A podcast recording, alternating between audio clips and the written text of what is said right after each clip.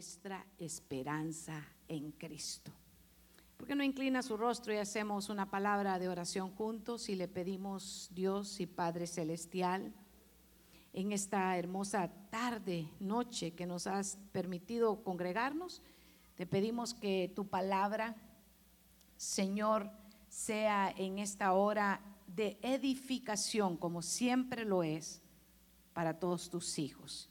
Y te suplicamos que ministres a todo tu pueblo con gozo, con paz, con sanidad, Señor, en esta hora sobre cada uno de los que aquí nos estamos congregando, de los que nos están, Señor, escuchando a través, Señor, de las redes, también lo bendecimos en el poderoso nombre de Cristo Jesús. Amén y amén.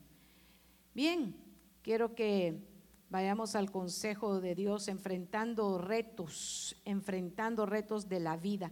Yo no sé si usted está observando lo que eh, en este tiempo la generación nuestra, yo creo que sí, está mirando todo lo que nos está tocando vivir. Para introducirle este tema, quiero compartir con ustedes que hoy los retos que estamos viviendo en los últimos, quizá tres, cinco años, son monumentales, son colosales lo que nos ha tocado a nosotros vivir. Sin exagerarles, hermanos, considero que somos una generación que vive tiempos postreros, que vive unos tiempos en los que es difícil, aún con nuestra imaginación, haber eh, prevenido todo lo que nos está tocando eh, vivir. Y días de, de, convulsión social, lo vemos delante de nosotros, días de pandemia, también los hemos visto delante de nosotros en los últimos años, días de engaño en lo que corre corre en las redes sociales eh, la mentira, corre eh, todo lo que ahora nosotros estamos viendo, días donde el príncipe de este mundo está engañando y se está eh, llevando a, aún, si es posible, a muchos que definitivamente empezaron bien pero que están terminando mal. Se han estado desviando a causa de qué? de los mismos tiempos y los días en los que nosotros nos está tocando vivir. Puede ver cómo eh, la lucha por la igualdad social está afuera, sin embargo, no hay, no hay eh, esa, esa paz porque no hay justicia y es difícil. Pero vemos cambios, pero no son los cambios que anhelamos, vemos eh, circunstancias que están más bien eh, eh, este, esta sociedad alejándose cada día más de Dios. ¿Y qué tenemos que hacer nosotros como iglesia? Buscarlo con más intensidad en nuestro corazón y, y lo vemos, hermanos, son, son un remanente, son unos pocos los que vienen y, y, y persisten e insisten en buscar eh, al Señor, se, le, se, les hace muy difícil entregarles un día a la semana o entregarles, eh, qué sé yo, una, un día al mes, se les, se les hace como un, un, gran sacrificio y no toman en cuenta el sacrificio eterno que ya hizo nuestro Dios por nosotros también. Así que viendo todas estas circunstancias que están alrededor nuestro, quería eh, meditar en el consejo, en la palabra del Señor. Y esta semana quiero que me acompañe en el libro de Éxodo, en el capítulo 4 y, verso, verso 29. Quiero ponerle, y ahí vamos a estar eh, en ese libro hermoso de, Éxodo y, quiero que usted eh, me ayude en esta hora y estaba meditando en, lo que este verso, yo la voy a leer en la NTV, así que quizá sea una versión un poquito diferente a lo que los hermanos me coloquen en la pantalla ahí, pero usted eh, sígame ahí en la lectura, busque el Éxodo capítulo 3, busque el capítulo 3, voy a iniciar ahí y el verso 1, verso 1, 3.1. Cierto día Moisés se encontraba apacentando el rebaño de su suegro Jetro, quien era sacerdote de Madián. Llevó el rebaño al corazón del desierto y llegó al Sinaí, el monte de Dios. Verso 2. Allí el ángel del Señor se le apareció en un fuego ardiente en medio de la zarza. Moisés se quedó mirando lleno de asombro porque aunque la zarza estaba envuelta en llamas, no se consumía. Esto es increíble, se dijo a sí mismo. ¿Por qué esa zarza no se consume? Tengo que ir a verla de cerca. Verso 4. Cuando el Señor vio que Moisés se acercaba para observar mejor, note ahí el verso 4, Dios lo llamó de en medio de la zarza y dijo, Moisés, Moisés, aquí estoy, respondió él. Y cuando estaba meditando en esta porción de las escrituras, encuentro a un hombre que está pasando por circunstancias muy, digamos, difíciles, difíciles. Está apacentando, cuidando ovejas que no son suyas, son ovejas de, de su suegro, pero Moisés viene de, de, tener un trato bien difícil, porque, porque Moisés ha salido huyendo de Egipto, ha tenido que llegar a una tierra ajena para él y ha tenido que ser procesado y él está en el, note que dice que él está en el desierto cuidando ovejas. Y cuando está en medio de esa circunstancia, él observa una zarza y estando observando la zarza le llama mucho la atención que la ve en llamas, pero sin embargo no se consume, él se acerca y en ese momento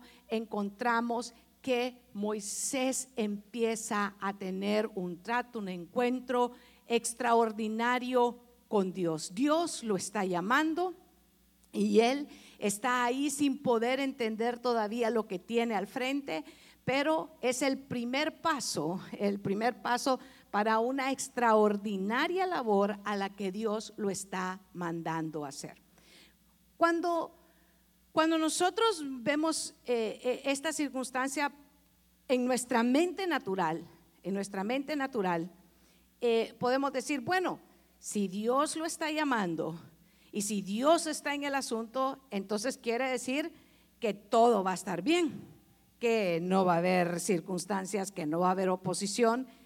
Y yo quiero decirle que, que las cosas no son así y que si alguna vez usted se puede sentir identificado con, con lo que ahora vamos a hablar, es cuando usted ha venido o el Señor lo ha traído con sus lazos de misericordia para que le conozca, para que le sirva, para que le honre.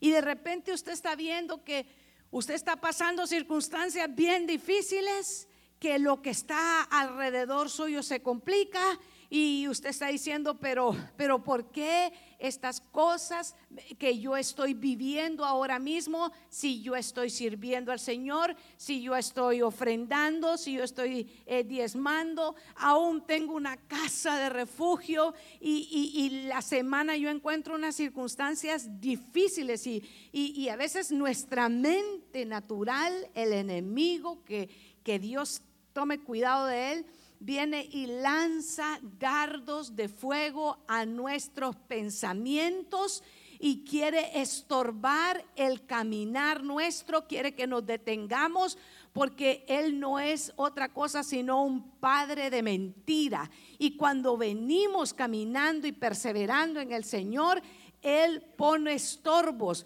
Por eso es que nosotros a veces observamos que otros que ni buscan del Señor no tienen ninguna circunstancia, ningún problema. Y nosotros hasta muchas veces nos ponemos a meditar y decimos, pero si yo hasta prosperado lo miro y yo lo miro que no tiene problemas.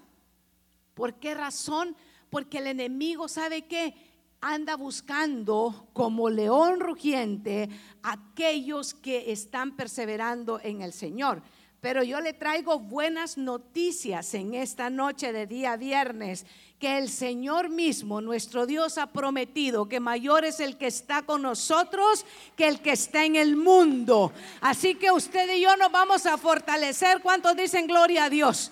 Hoy nos vamos a fortalecer en el Señor y vamos a observar cómo la vida de Moisés es un ejemplo para que nosotros podamos también entender, para que nosotros también nos podamos levantar y para que nosotros podamos fortalecernos cuando están viniendo pruebas y luchas y circunstancias en nuestra vida, pero sabe que la fidelidad del Señor nunca, nunca va a dejar de estar sobre su vida. Así que, ¿qué tenemos que hacer? Perseverar.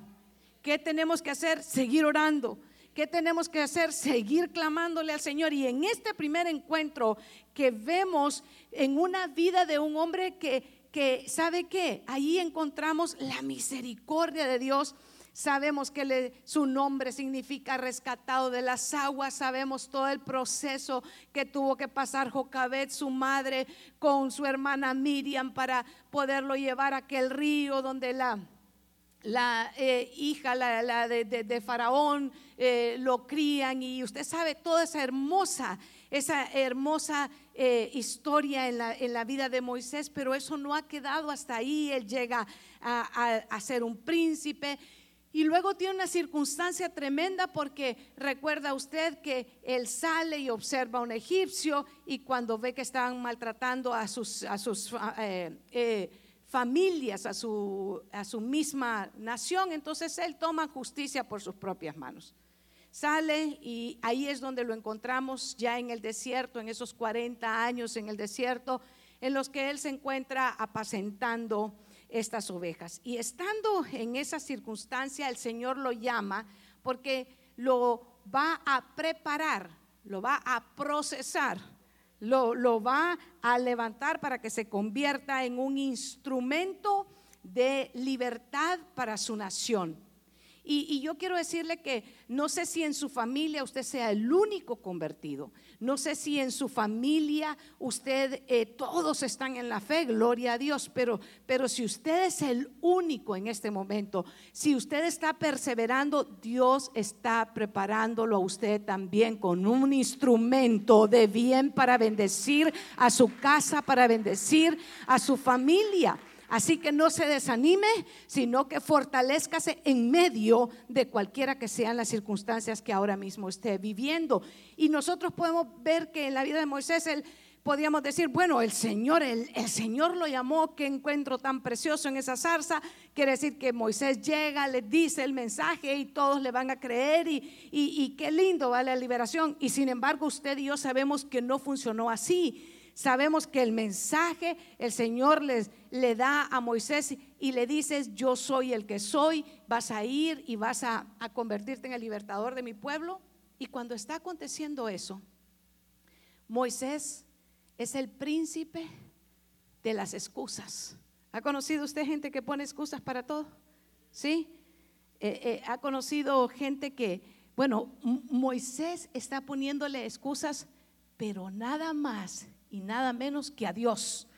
Fíjese, eh, y cuando yo estaba meditando en, esta, porción me, causaba eh, mucho gozo porque yo miraba y decía yo, Moisés nada más y nada menos que se está atreviendo a ponerle eh, excusas, a ponerle, a decirle al Señor, no puedo hacer lo que tú me estás mandando hacer.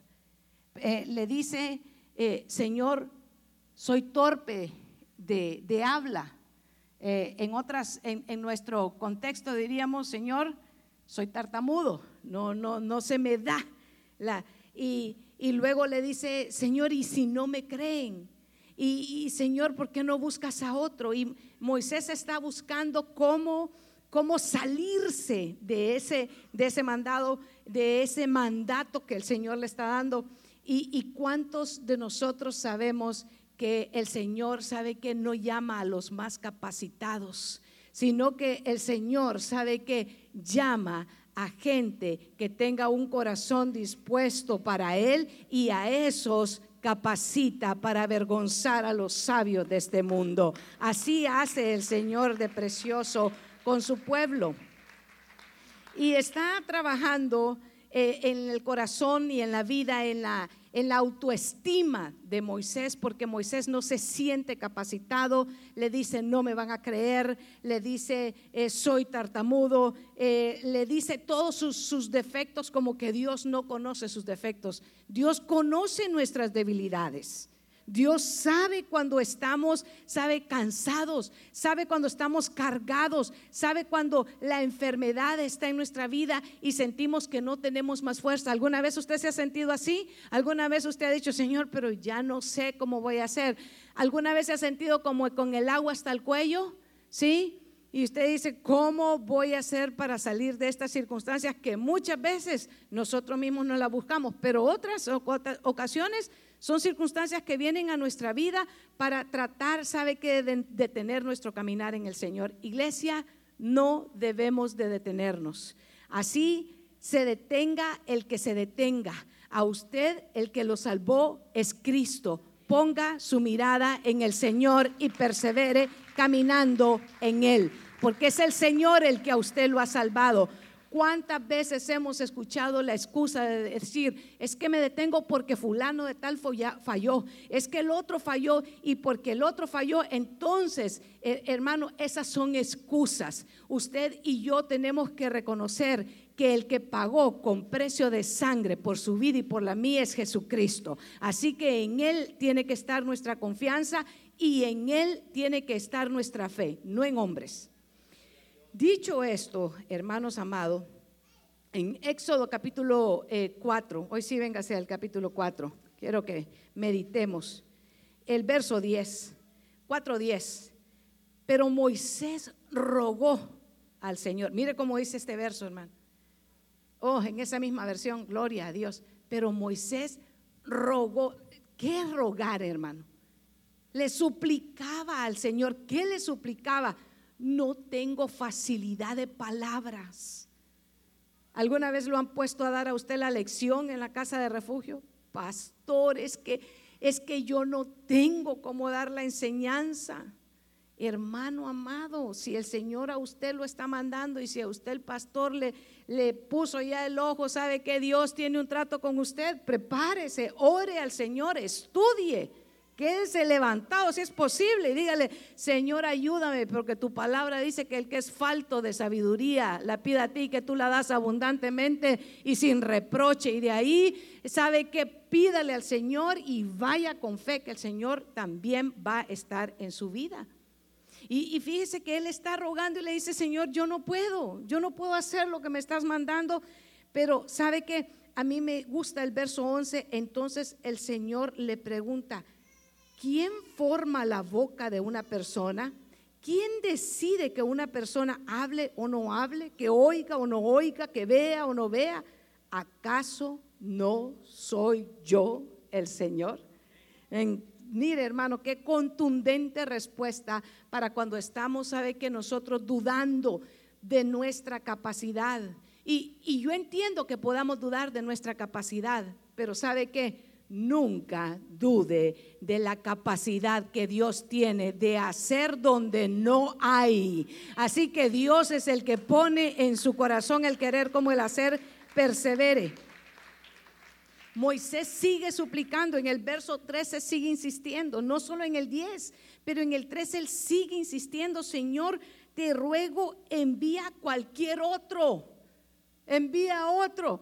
Y hermano, es un ruego, es una angustia la que está viviendo Moisés porque ya sabe que Dios mismo que lo está mandando a hacer, sabe que no está yendo a hablar delante de sus suegros, sino que lo está mandando a que vuelva a enfrentar su pasado, a que vuelva de donde salió mal. Y empieza y le dice, tiene que volver a Egipto. Y en ese momento, hermano, eh, la angustia que tiene en el verso, véngase conmigo al verso 29, del 29 al 31. Fíjese, Moisés, después de rogar y de suplicar, termina haciendo lo que el Señor lo manda hacer. Luego Moisés y Aarón regresaron, mire, a Egipto y convocaron a todos los ancianos de Israel.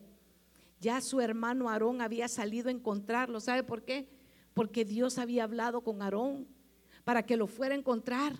Dios estaba obrando para, para bien en la vida de Moisés, aunque Moisés no lo podía entender en ese momento. Así nos pasa a nosotros. Dios está obrando en nuestra vida y nosotros no lo podemos entender. Dios nos trae, ¿sabe qué? A que recibamos un mensaje que de repente nosotros no queremos escuchar. Y nosotros estamos ahí incómodos y diciendo a qué hora se termina y a qué hora se termina. Y Dios tiene un mensaje que quiere esculpir en nuestro corazón. Y, fíjese que en ese momento Dios está hablando con Aarón. Dios le está mostrando a Aarón que él está trabajando en la vida de Moisés y lo, y lo lleva. Verso 31, entonces el pueblo de Israel quedó convencido de que el Señor había enviado a Moisés y a Aarón. Cuando supieron que el Señor, fíjese, se preocupaba por ellos y que había visto su sufrimiento, se inclinaron y adoraron. Ahí, hermano amado, empezó una reunión de adoración. Mire qué hermoso. Lo primero que acontece cuando Moisés vuelve a su tierra y a su parentela es que, ¿sabe que Después de contarles que Dios ha visto el dolor de ellos, fíjese que el pueblo empieza a adorar. Qué precioso. Qué precioso porque a veces nosotros no le ha pasado a usted que viene y, es el tiempo de la alabanza y el tiempo de la adoración y usted ha estado pasando las hermanos, pero difíciles con el agua al cuello toda la semana y usted empieza a adorar y empieza y empieza a exaltar al Señor. Y esa es una reunión hermosa porque ese es un sacrificio agradable delante del Señor. Porque usted no está adorando porque todo esté bien, usted está adorando por lo que es Dios. Y, y usted quiere conocer el corazón de una iglesia, ponga atención como adora. Porque a veces nuestra adoración solamente es para nuestra alma y dame y quiero y beber y a mí y el centro de la adoración es el humano y no Dios. Escuche con los cantos, es su fidelidad, es su grandeza, eres todopoderoso, eres omnipotente, eres grande, Señor. Es Él el centro de nuestra adoración. Ah, porque ahí Israel está adorando siendo esclavos. Están en angustia. Pero cuando oyen el mensaje que les lleva Moisés de que Dios ha visto su dolor, ellos empiezan a adorar. ¿Sabe que Dios ve nuestro dolor? ¿Sabe que Dios tiene, sí, Él conoce nuestras necesidades. Él no se complace de verlo a usted sufriendo, no me malinterprete. Él quiere sanarnos y Él quiere fortalecernos, pero necesitamos dejarnos también nosotros procesar en las manos del Señor. Todo hasta ahí, hermano, se mira hermoso porque los ancianos, el pueblo lo reciben, oyen el mensaje que Él les trae, adoran. Y, yo, yo permítame esta libertad que tuve ahí, pero yo dije en ese momento Moisés ha de haber dicho, ya la hice Hoy sí, esto está más fácil de lo que yo me imaginé, porque ahora todos me están escuchando. Mire qué culto tan lindo el que hemos hecho de adoración. Ahora solo va a estar eh, que, que, agarremos las maletas y nos vamos de aquí. Hablo con Faraón y le digo, bye bye, y ya estuvo, ¿verdad? Pero la cosa no es tan sencilla como, como, como la mente nuestra puede pensarlo. A veces nosotros hacemos nuestros planes, hermano, y se los presentamos al Señor y le decimos, Señor, bendice estos planes. Y no hemos consultado con Él. Eh, solo, eh, eh, mire, y decisiones, hermano, grandes. Decisiones de cambiarnos de país. Y solo si yo ya, ya decidí, hasta para el coyote tengo y ya me voy. Y, al Señor ni le hemos consultado. Ni le hemos preguntado, Señor, ¿es esta la voluntad tuya? Y no, no, no, eh, es que eh, me voy a casar y yo siento paz de casarme. Y se está casando con, con una Jezabela, hermano. Y se está casando con un naval, un amargado que no quiere nada con Dios.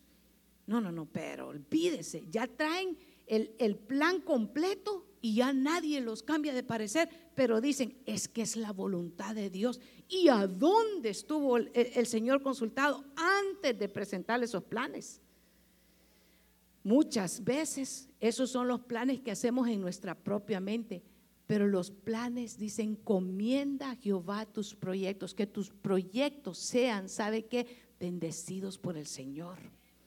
Y fíjese que en, en el, ese encuentro primero que tiene Moisés en Éxodo 3 con la zarza, es impactante en la vida de él.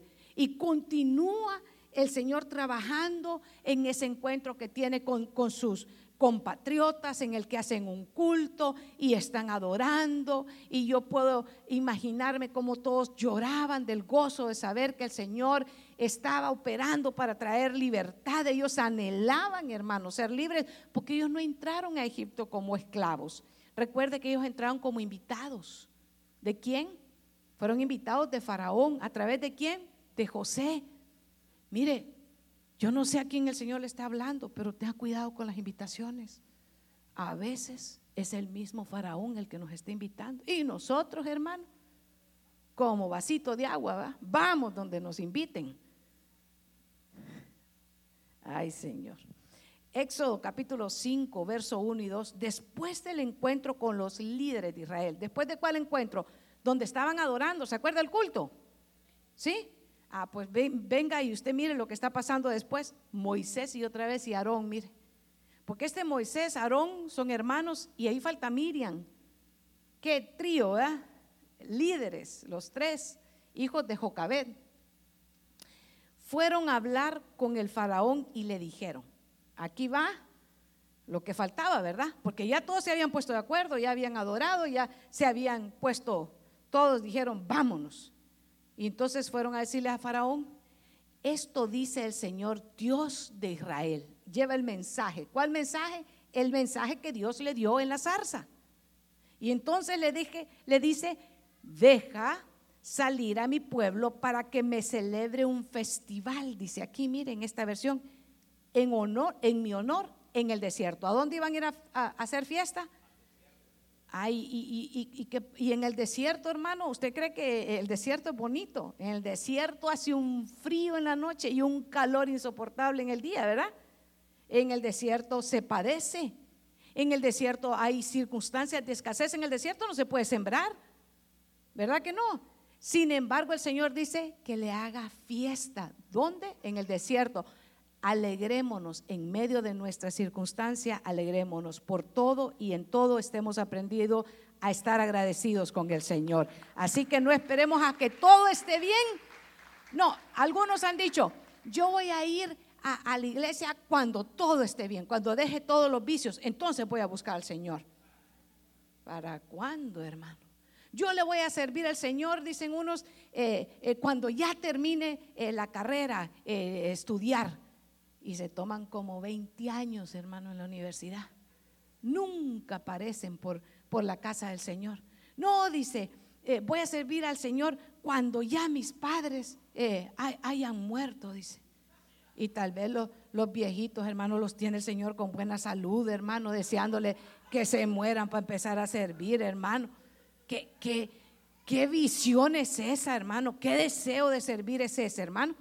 Eso es, mejor decirle, Señor, sabes que no tengo tiempo de servirte. No, hermano, si es que Dios no llama a gente desocupada.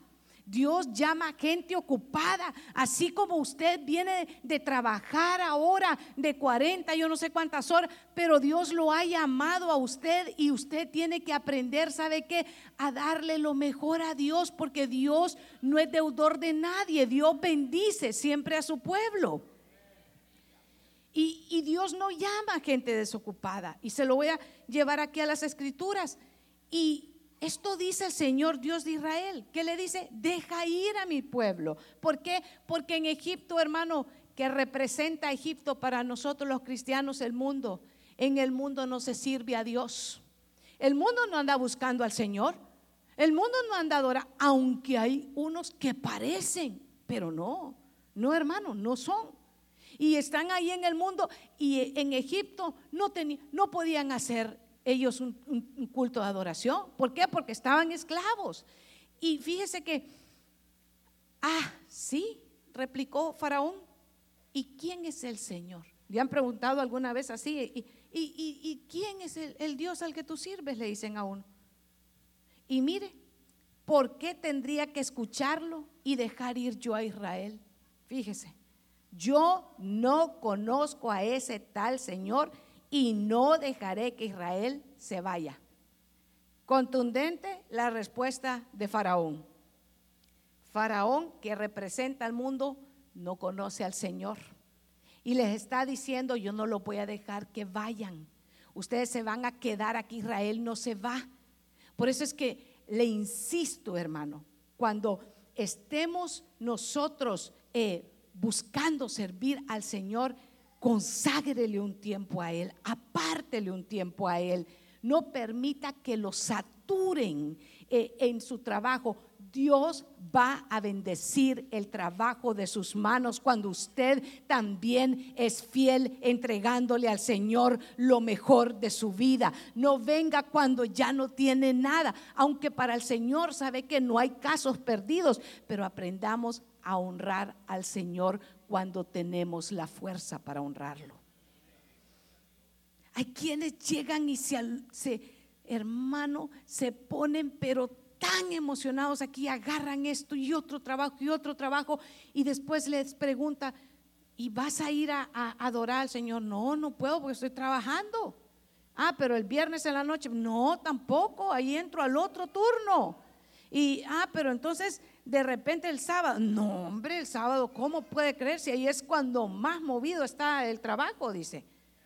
¿Y el domingo? No, menos, menos, no. ¿Y entonces cuándo? está en Egipto. Y en vez de jefe tiene un faraón. Se ha buscado, pero se lo ha puesto solo, solito. Se ha buscado, sabe que al faraón. Y, este faraón, ¿sabe que, le dicen a los faraones? A veces son, son compañeros de trabajo y le dicen, no hombre, ¿para qué vas a ir? Cuídate, consentite, andate a, conocer el mundo disfrutar y nomás está el casino, anda a ver si tenés un poco de, un poquito de suerte. Y ahí están, hermano, escuchando, ¿sabe qué? Las voces y el canto de los necios, porque hay canto de los sabios y hay canto de los necios. Hermano, en el 5.4, el faraón respondió a Moisés, ¿por qué distraen al pueblo de sus tareas? Mire, porque en el 5, Éxodo 5, verso 4, vuelvan a trabajar. Miren, hay muchos de su pueblo en esta tierra y ustedes les impiden continuar con su trabajo. Miren lo que le está diciendo Faraón, vuelvan y trabajen. Dejen de estar perdiendo el tiempo. Sí, más adelante usa esa palabra. Pero alguna vez usted se ha encontrado con gente que le dice, a la iglesia a perder el tiempo, porque ellos no conocen del Señor. Y es inútil estar nosotros razonando con gente que tiene una mente natural.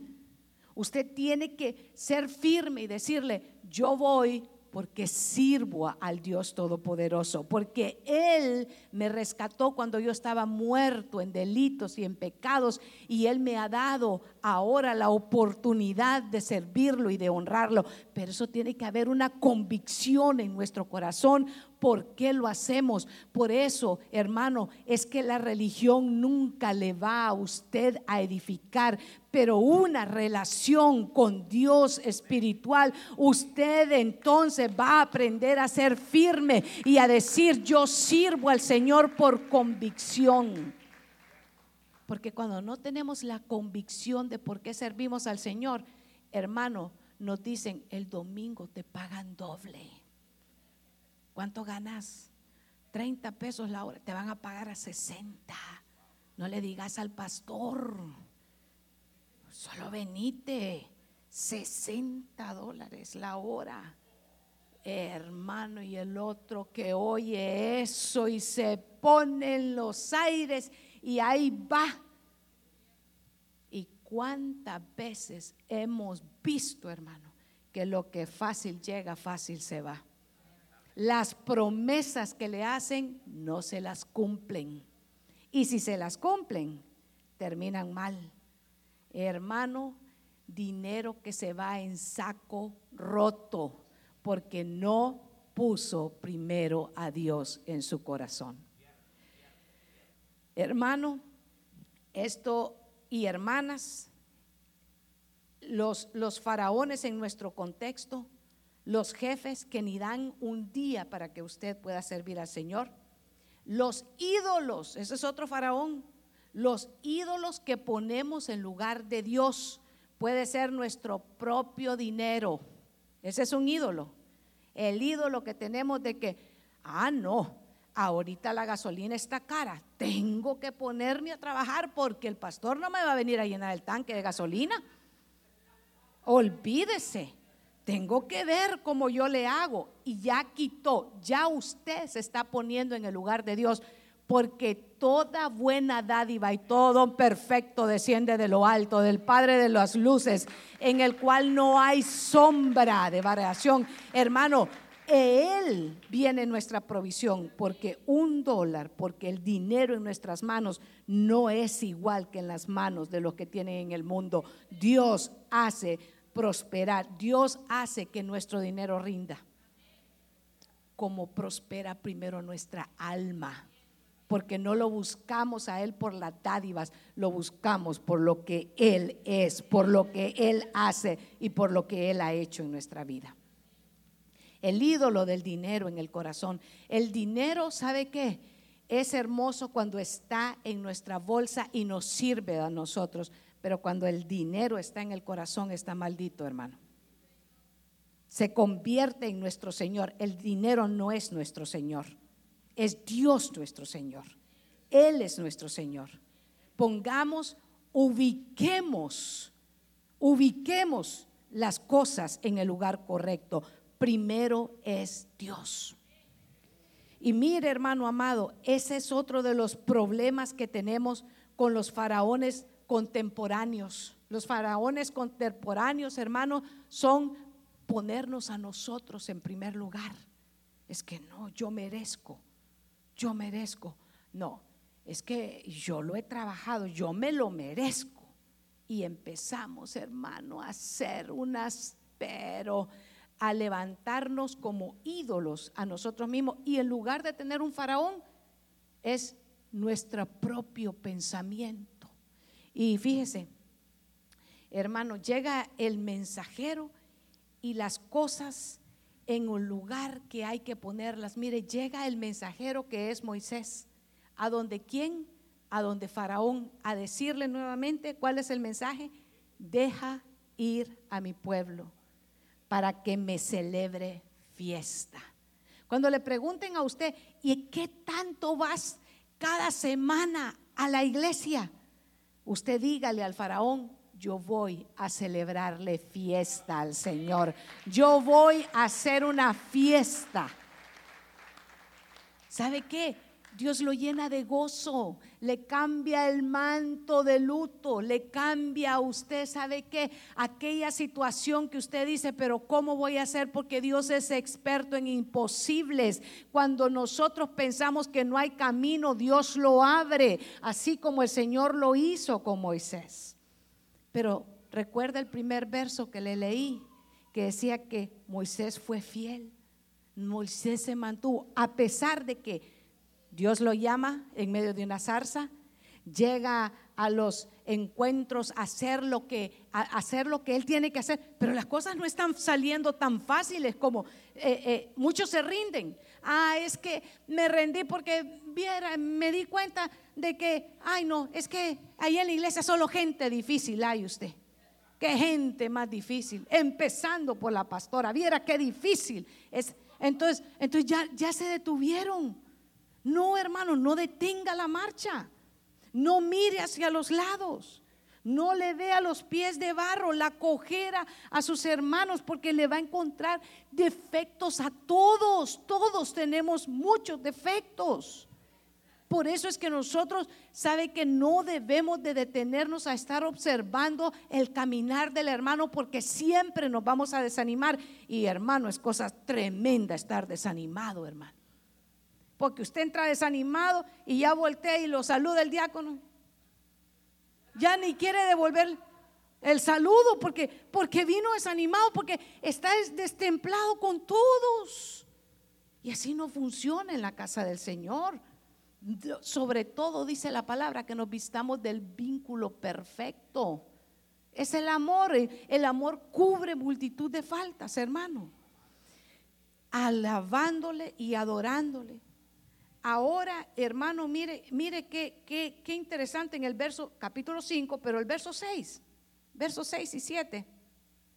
Ese mismo día, el faraón dio la siguiente orden. Y hermano, yo, yo me he gozado con esto. Y, no, crea que, que por, mire, a los capataces de Egipto y a los jefes de las cuadrillas de israelitas, ya no les provean, como dice esta versión, paja para que hagan los ladrillos hagan que ellos mismos vayan a buscarla, pero exíjanle que sigan fabricando la misma cantidad de ladrillos que antes. No reduzcan su cuota, son unos perezosos. Por eso claman, déjanos ir a ofrecer sacrificios a nuestro Dios. Cárguenlos con más trabajo, háganlos sudar, así aprenderán a no dejarse llevar por mentiras. ¿Qué le parece? ¿Qué le parece este faraón, hermano? Denles la misma cuota de ladrillos que tienen que hacer, pero ya no les den paja. Ya no le den la hierba, pues, para que hagan los ladrillos, sino que la misma cantidad tienen que hacer porque son todos unos perezosos. Porque ellos por eso están diciendo, déjanos ir a hacer fiesta. Sabe que hay mucha gente que dice, estás ahí porque no quieres trabajar. hermano, va, ahí estás en la iglesia, pero aquí en la casa no quieres venir a hacer esto. Y empiezan a saetearlo y empiezan a decirle y empiezan a hacer, no, hermano, no le, no no le estoy exagerando. Hay muchas veces que, que la misma familia le están diciendo, ah, solo, solo ahí quieres hacer, pero aquí en la casa no quieres hacer nada. Por ahí hay dos o tres que se están identificando ahorita. Sí, Señor. Pero mire, les exigía la misma cantidad y, y ahí encontré que, que decía, cárguenlos con más trabajo, pónganle que hagan ladrillos, pero ya no les den paja. Ladrillos tienen que hacer, pero que ellos busquen su propia paja. ¿Qué le parece? Y que por eso están diciendo eh, que quieren ir a hacer fiesta. ¿Cómo le dijo Faraón? Es que son unos holgazanes. Es que no van a entender, hermano. El mundo no va a entender la satisfacción tan hermosa que tenemos cuando estamos sirviendo al Señor. Y cuando servimos al Señor, hermano, también podemos servir con gozo a nuestra familia. El verso 10, entonces los capataces fueron bien obedientes, fíjense. Estos eran bien mandados. Y los jefes de las cuadrillas salieron a informar al pueblo.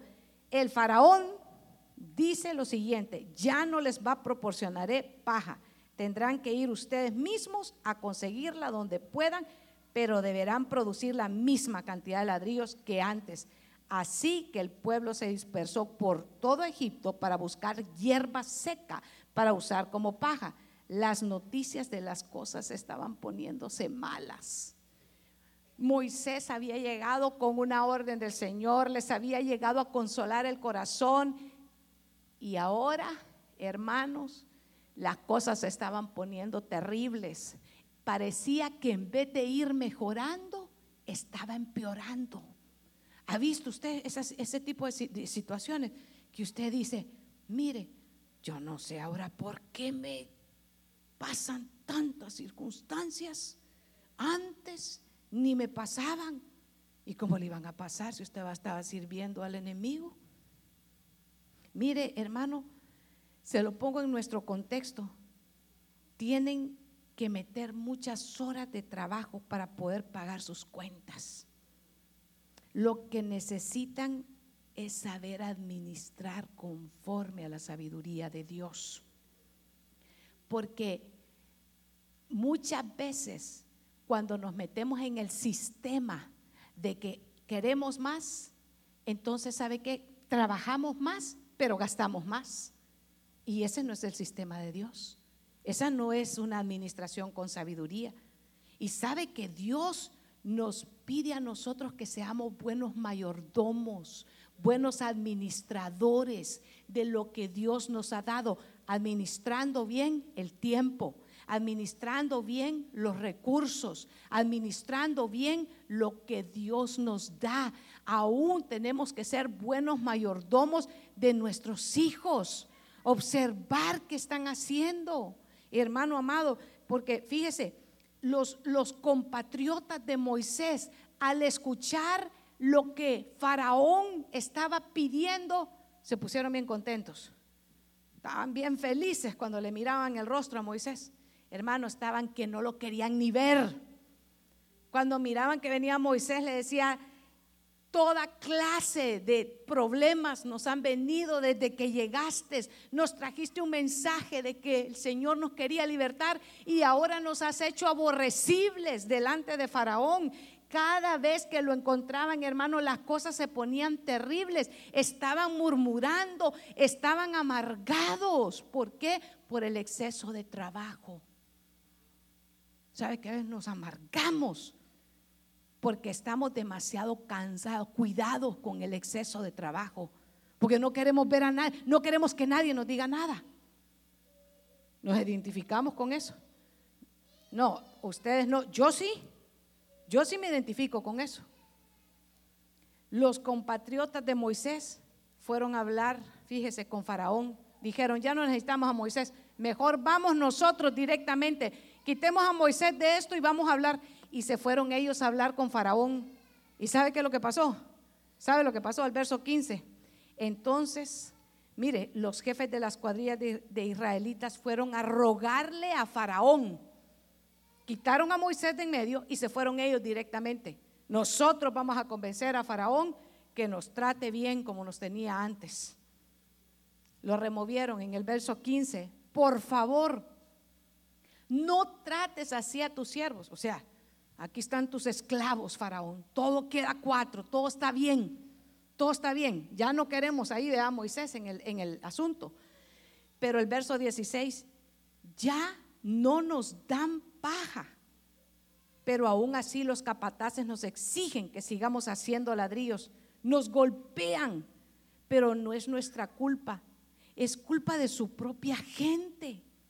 Pero ¿sabe cómo los trató Faraón? ¿Sabe cómo los trató Faraón? Si usted sigue leyendo ahí, hermano, el verso 17. Ustedes son unos holgazanes. Mire cómo les dijo Faraón. Mire, ahí no está, ahí no está, hermano, ahí no está Moisés de en medio y le dice, ustedes son unos holgazanes. Por eso andan diciendo, déjennos ir a ofrecer sacrificios al Señor. Mire, son unos holgazanes, pongámoslo en el contexto ahora, hermano. Son unos holgazanes porque dicen, quiero ir a, honrar al Señor el día domingo. Y le sale a usted un faraón en el trabajo y le dice, por eso es que querés ir al día domingo, porque no quieres trabajar. Y le sacan versos sacados de contexto. No, porque mire, Satanás se sabe la Biblia, fíjese. Y le dice, no dice la palabra del Señor que el que no trabaje, que tampoco coma. Y aquí del otro desubicado que, que no sabe que el mismo diablo el que le está hablando, hermano. Si es cierto, dice, tengo que trabajar 60 horas, porque hermano, ese no es el plan de Dios para usted. Dios quiere que usted trabaje, sí, pero que no esté a, expensas de un faraón, hermano. Y, y mire, le dice, holgazanes, vayan y pónganse a trabajar. O sea que aquellos escucharon a Moisés, sacaron del panorama a Moisés y ahora ellos dijeron, lo vamos a hacer nosotros y les fue peor. Les fue peor. Mire, mire qué cosa más, más tremenda. Y se, y se vuelven, y el verso 19 dice que se volvieron y dieron cuenta de que estaban en serios problemas.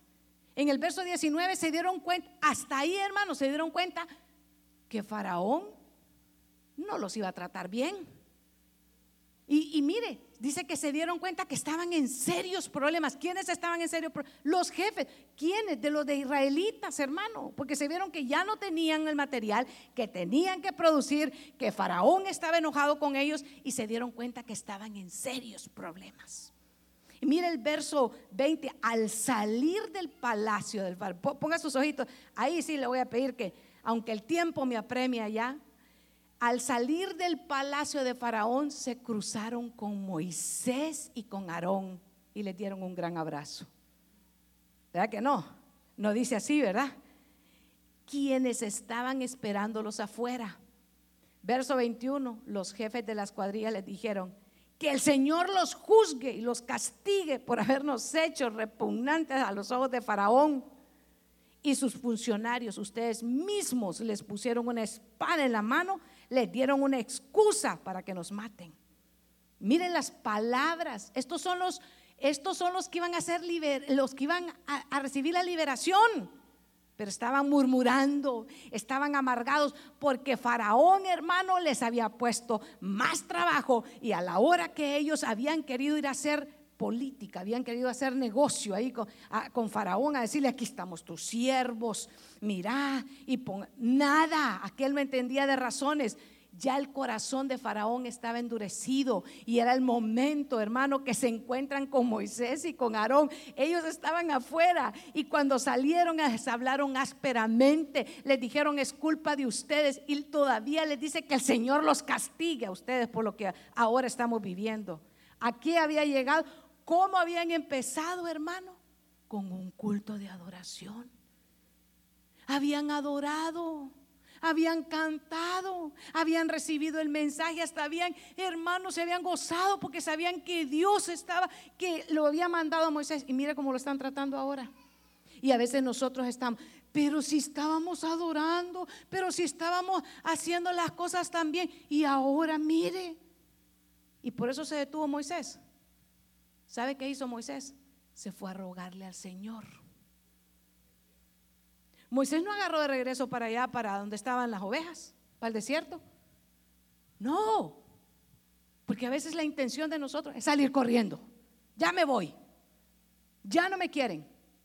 No, es que viera que gente les falta amor. Hasta parecemos de novela, hermano. Y estamos, que hacemos aquel gran drama. No, ¿sabe qué hizo Moisés? Se fue a buscar al Señor y le dijo, Señor, mira lo que está ocurriendo. Ahora, quiere que se lo ponga el contexto nuestro. ¿Qué hacemos nosotros en el 2022? ¿Qué hacemos?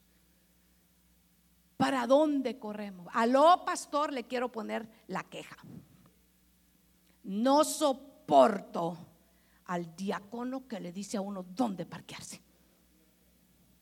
Aló, pastor, mándeme a que vengan aquí porque mire la situación. No aguanto este que da la enseñanza. Cada vez solo habla cosas que a mí no me gusta que hable. Aló, pastor. Y empezamos.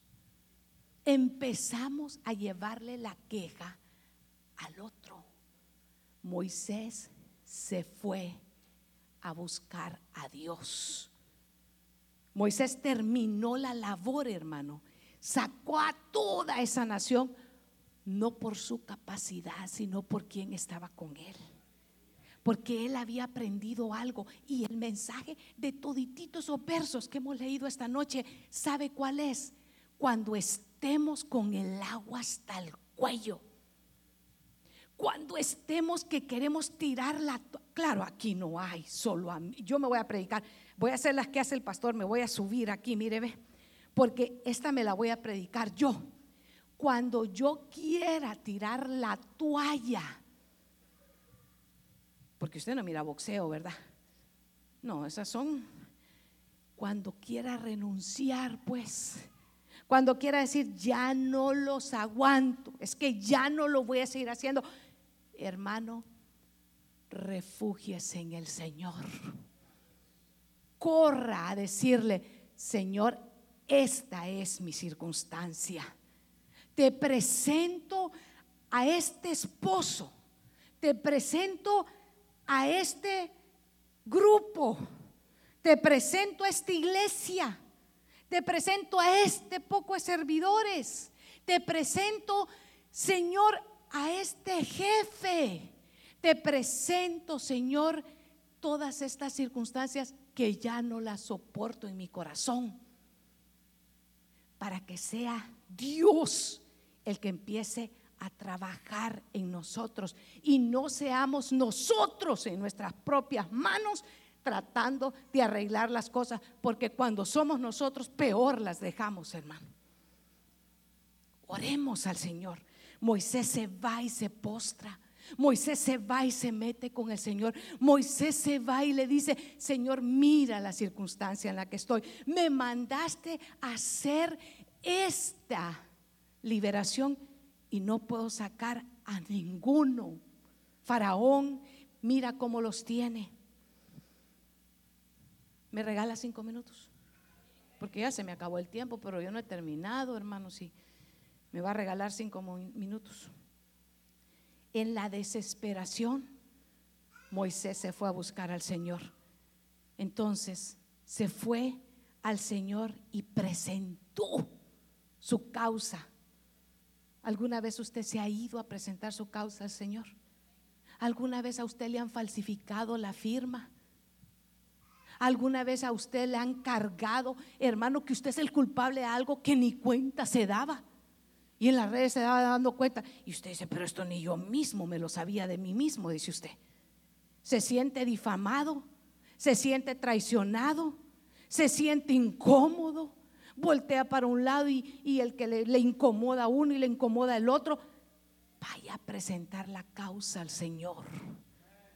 Búsquesela y póngasela y dígale, Señor, esto yo ya no lo puedo vivir, me es difícil, me es difícil. Hermano, hay cosas que nosotros nunca las vamos a poder entender porque nuestra mente, porque el Señor, el Dios Todopoderoso ha dicho, porque mis pensamientos no son tus pensamientos, ni mis caminos tus caminos, como son más altos los cielos que la tierra, así son los caminos y los pensamientos de Dios más altos que los nuestros. Por eso es que nosotros no podemos cambiar a nadie, por eso es que nosotros quisiéramos, hermano, en la iglesia que todos estuviéramos en unidad, pero muchas veces no se puede porque Dios está trabajando con esa persona y le digo, el Señor va a operar en esos corazones.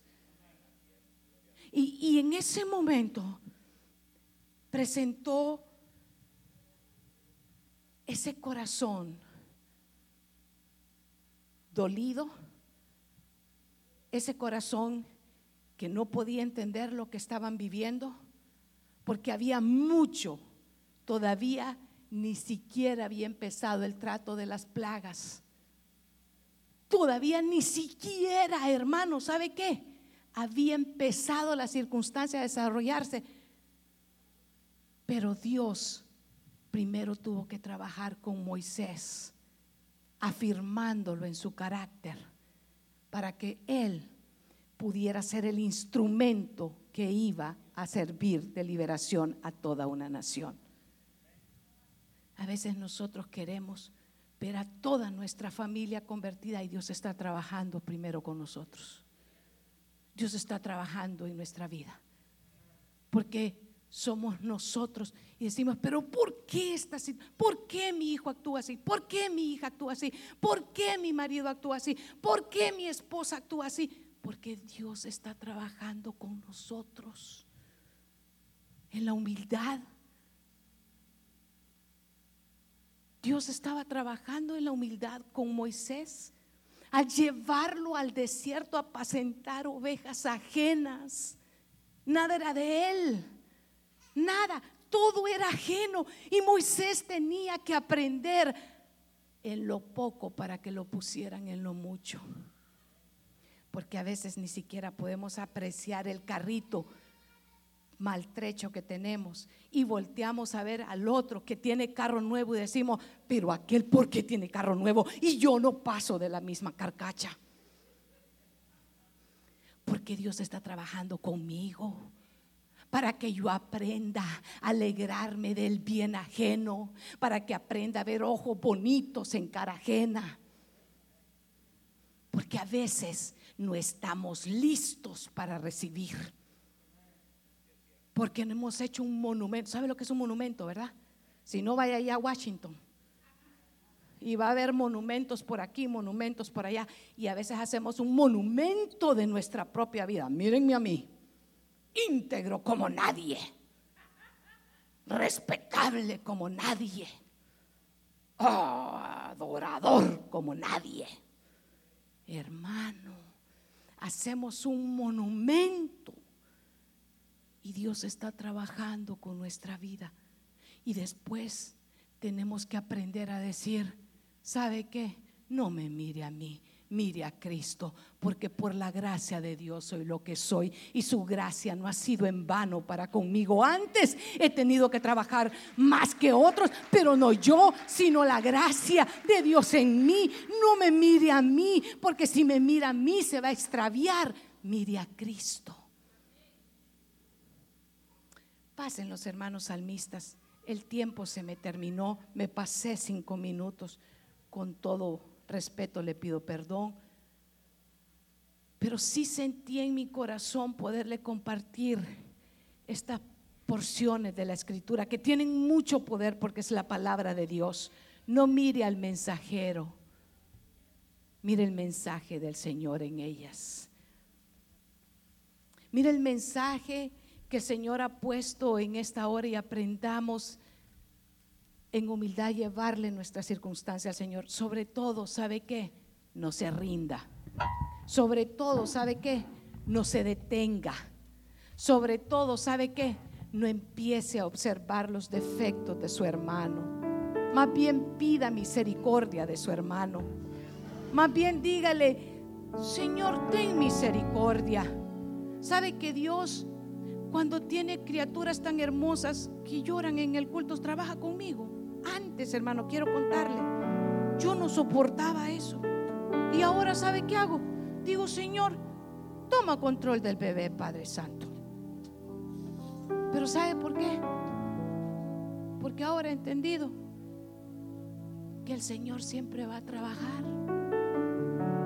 Que está trabajando de repente con usted para que ponga más atención y conmigo también.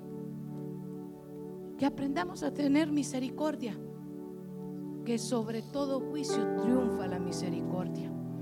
Póngase de pie en esta noche. Y yo le voy a decir, el mensaje Dios lo preparó para mí esta noche. De todo corazón se lo digo y hoy no se lo digo sarcásticamente. No, se lo digo de todo corazón. El mensaje es para mí. Si usted tiene un faraón que lo hace trabajar más de la cuenta, si usted se ha estorbado, si usted está caminando pero a paso forzado,